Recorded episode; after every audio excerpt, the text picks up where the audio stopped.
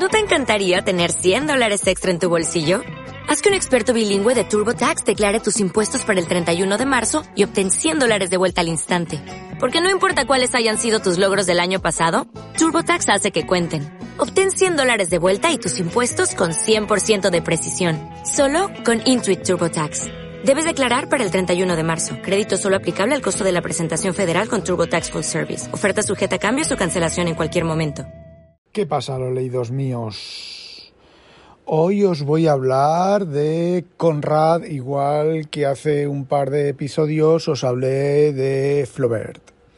Como os comenté, estoy escaneando, bueno, de hecho ya he terminado de escanear la primera fase y me voy a tomar un descanso, por lo tanto las escuchas de libros clásicos van a bajar un montón, pero bueno, entre todo ello he escuchado pues eh, cuatro libros de eh, Joseph Conrad, entre ellos el famoso Lord Jim, que, bueno, sinceramente no le veo yo tanta fama como tiene.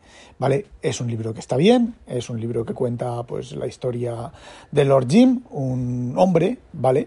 Que se comete un error, ¿vale? Es eh, factor de una factoría de estas en pues en las típicas colonias estar del sureste de Asia y todo esto, la típica eh, película de aventuras de selvas y de todo eso, de nativos y todo esto, bueno, pues comete un error, eh, se exiliado en cierta medida, se va a vivir contra, con los nativos y... Mm, bueno, pues ahí cuenta la historia de este Lord Jim, pero no la cuenta directamente él, ni la cuenta, bueno, sí la cuenta alguien que lo conoce a él, pero la historia está contada, eh, bueno, realmente Conrad, todo lo que he leído de Conrad funciona así.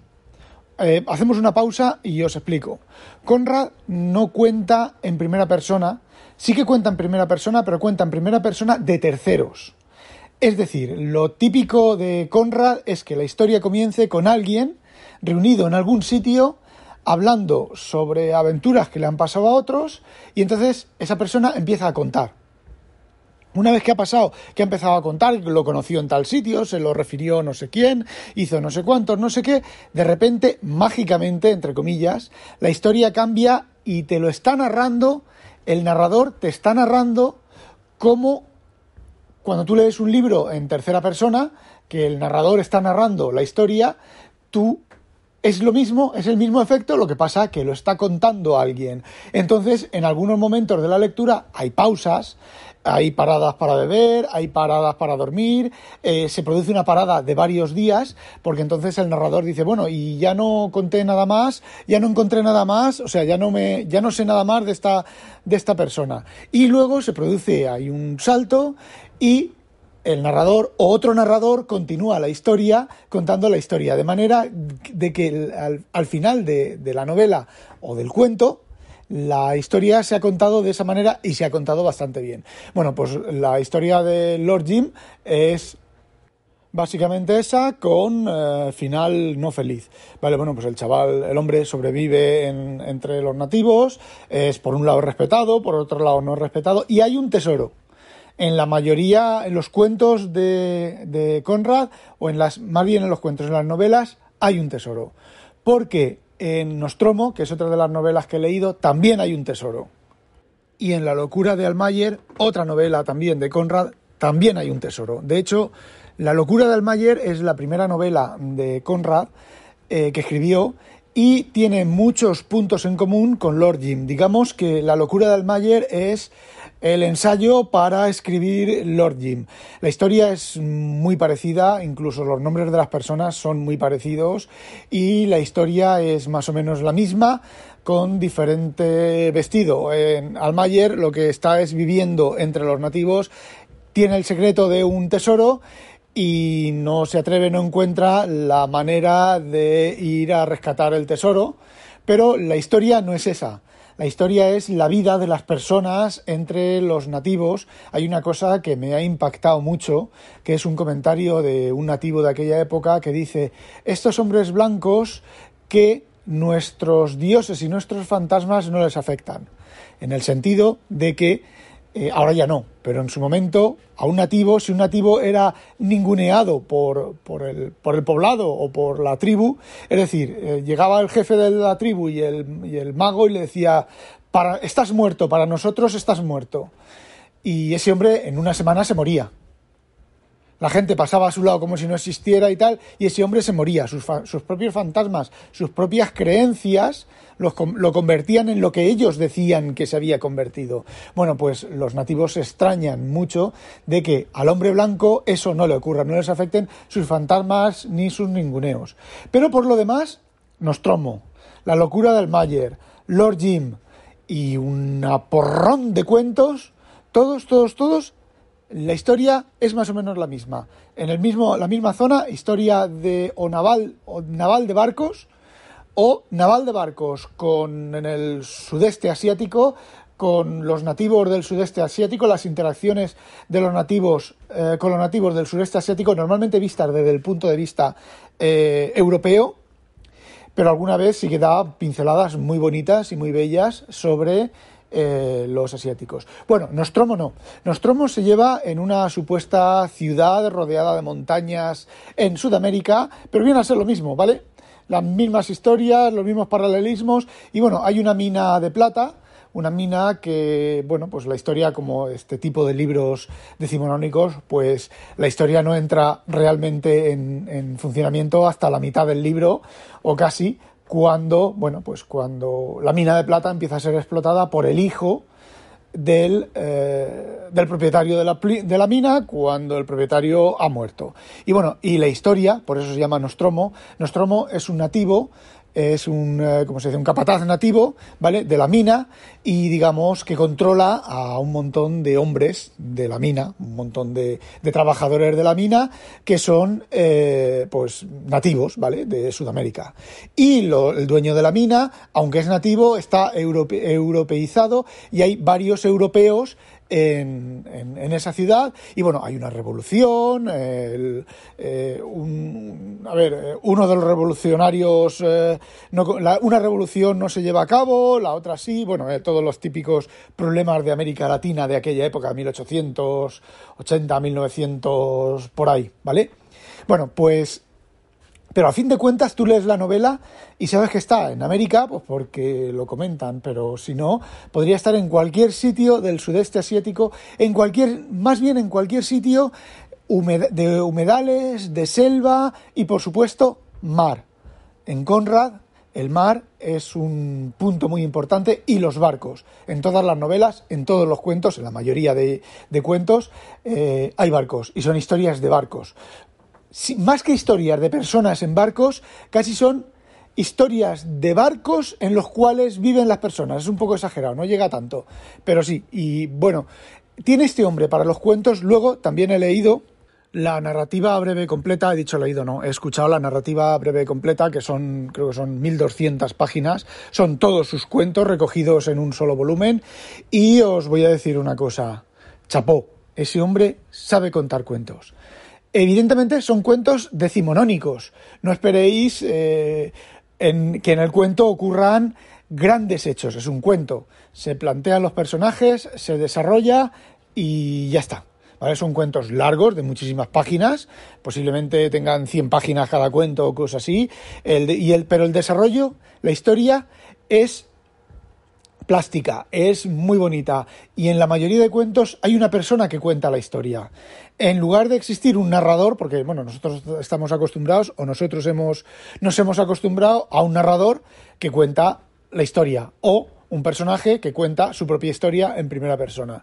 Eh, mm, hay poca, poca más variedad. Sin embargo, aquí la mayoría de cuentos, yo casi diría que todos los cuentos son lo mismo. Un narrador que cuenta la historia de otra persona, con las interrupciones pertinentes de, de acabar, de acabar, lo que he comentado antes, de que se levanta, se hace de noche, se van a dormir, se reúnen la, la noche siguiente. Hay muy pocos cuentos en los cuales sea una simple historia narrada por un narrador o creo, no me suena de haber leído ninguno, escuchado ninguno en primera persona. En primera persona me refiero el cuento en sí, si quieres la primera persona porque está, hola, me llamo Juanito no sé qué y os voy a contar una historia de no sé qué, no sé cuántos, ¿vale? Es la primera persona, pero el cuento, el núcleo del cuento no es eso, el núcleo del cuento es lo que narra esa persona. Y sinceramente, mm, son, a mí me han gustado muchísimo. Eh, si lo hubiera leído en lugar de escuchado, quizá hubiera saltado algunos párrafos, eh, demasiadas descripciones, demasiadas, no descripciones al estilo de Julio Verne, ¿vale? No descripciones de estas pesadas, de, de comentar, de que si las garzas, que no sé qué, no sé cuánto, no, descripciones la típica descripción decimonónica, ¿vale? La típica novela de Dickens que se tira pues 10 o 15 páginas describiendo la habitación, contando la historia de la habitación, eh, muy plásticas, muy bien eh, expresadas, pero no dejan de ser descripciones. Escuchándolo, la verdad es que, la, incluso escuchándolo a 400 palabras por minuto, creo que son, o 460, los estado escuchando, eh, la plasticidad del cuento, el cuento mejora, escuchado que he leído, esa, esa monotonía del narrador, del, ordenador hablando, de Jorge creo que es, de Acapela, eh, pues le da todavía, creo que le da todavía más valor al cuento. Y, y bueno, me han gustado muchísimo. Creo que voy a mirar a ver si tengo más cuentos. Bueno, a ver, tener cuentos, tener cuentos no tengo más, porque es eh, la narrativa completa, pero voy a ver si tengo más, más historias en los libros en los libros que tengo de Conrad, tengo, ya os lo comenté, de, de Aguilar, las obras completas de, bueno, un montón de autores, de la colección aquella de kiosco que salió, y voy a mirar eh, qué novelas tengo en electrónico de las de papel. Me falta leer la biografía de Conrad, no sé si la voy a leer. Conrad era un polaco que aprendió inglés, tuvo hijo de eh, no recuerdo bien ahora. Bueno, era polaco y escribió en inglés. Se acostumbró a escribir en inglés y creo que terminó viviendo en, en Inglaterra o en algún país de, de habla francófona, eh, uy, francófona, anglófila o anglófona, y mm, bueno, su pasión eran los barcos. El, por lo que he leído, parece ser que, digamos, es el típico viejo gruñón que el paso no le hace, no se llevó muy bien el paso de los barcos de vela a los barcos de vapor. Él en su juventud vivió, eso es un aventurero. Eh, hay épocas de su vida, varios años de su vida que no se sabe lo que hizo. Mm, viajó, ¿vale? Viajó en barcos, de marinero, de lo que fuera en, los barcos, y bueno, conoce el tema y conoce mucho, eh, se nota que el hombre conoce. De hecho, hay un libro que no he leído, que empecé a escuchar, pero que abandoné porque no me interesa para nada, que es El espejo del mar y recoge pues eh, artículos y comentarios y escritos del autor en relación bueno pues a los temas sociales de la época pero por ejemplo uno de los primeros de los primeros escritos de las primeras partes o párrafos o como bueno del mm, primer capítulo habla sobre las anclas. ¿Cómo se equivocan los periodistas al nombrar las palabras técnicas de fondear, del ancla, que el ancla no se echa, el ancla no sé qué, no sé cuántos? Eh, la otra historia no recuerdo ya de qué era, pero dije, hey, esto no es para mí. Esto, a ver, no me gusta, no es algo que, que a los que les gusten los términos marineros y esas cosas, pero vamos, a mí que los periodistas de la época se equivoquen en los términos de echar el ancla, pues hombre, eh, está un poco, un poco superado. En su momento, pues sí, saldría publicado en cualquier revista náutica o saldría publicado en cualquier periódico de tirada general o revista de tirada general y sería la leche y dirían, madre mía, que es verdad, los periódicos no saben, como ahora cuando el Ramón Guare, cuando salió anunciado un ransomware, cuando salió lo del ransomware, y uno de los periodistas en la tele dijo Ramón Guare. Mm, pues más o menos lo mismo. Entonces, bueno, tienes un momento de interés para los historiadores, para el momento local en que ocurre y, y ya está. Bueno, pues y sinceramente, yo hace muchos años intenté leer a Conrad, porque bueno, eran aventuras, no son aventuras, ¿vale? No pasa nada en las novelas, apenas pasa, eh, pasan cosas en la novela, incluso en Nostromo, que pasan muchas cosas, apenas pasan cosas. En Nostromo, bueno, pues como no lo he contado antes, lo cuento ahora, este capataz, pues eh, la historia básicamente es este capataz se hace cargo de un, eh, de un alijo de plata, de un em, embarque de plata, y en lugar de esconderlo se hace con él, ya está. Todo lo demás es historia alrededor, alrededor, alrededor, alrededor, lo que ocurre antes, lo que ocurre después. De hecho, el alijo de plata creo que no se nombra hasta la mitad de la novela. y el resto de la novela, pues bueno, hace lo que tiene que hacer, no os lo voy a desvelar, y todo lo demás da vueltas alrededor de eso y ya está. Toda la revolución, toda la vida social de la ciudad, del puerto, de la ciudad y del puerto están separadas, eh, todo ese tipo de cosas, pues es alrededor de Nostromo, por eso el nombre de la, de la película, del libro, y eh, en relación a lo que ese hombre hace. Mm, ¿Te puede gustar? No te puede gustar. A mí eso hace muchos años no me gustaba porque si eran aventuras, eran aventuras estilo Julio Verne, ¿vale? Estilo, pues pasan cosas y se las ven canutas y salen de ellas, independientemente de las descripciones y de tal. Estilo Dickens, ¿vale? Pasan cosas, no pasan muchas cosas en Dickens, pero pasan cosas. Por ejemplo, David Copperfield, cuando lo leí la primera vez en Dickens, yo pensaba, bueno, pero si el libro ha terminado. No, pues el libro no ha terminado. A David Copperfield le pasan todavía más cosas. No es como, por ejemplo, en Oliver Twist, que tiene dos grandes eh, bloques de historias de que ocurren cuando está con el viejo en Los Ladrones y luego cuando ya es adulto, pero está relacionada una cosa con la otra. Sin embargo, en David Copperfield eh, piensas que ha terminado y luego continúa otra historia más con casi completamente diferente. Bueno, chicos, eso era lo que quería contaros. No olvidéis, sospechosos, habitualizaros y leed a Conrad. Adiós.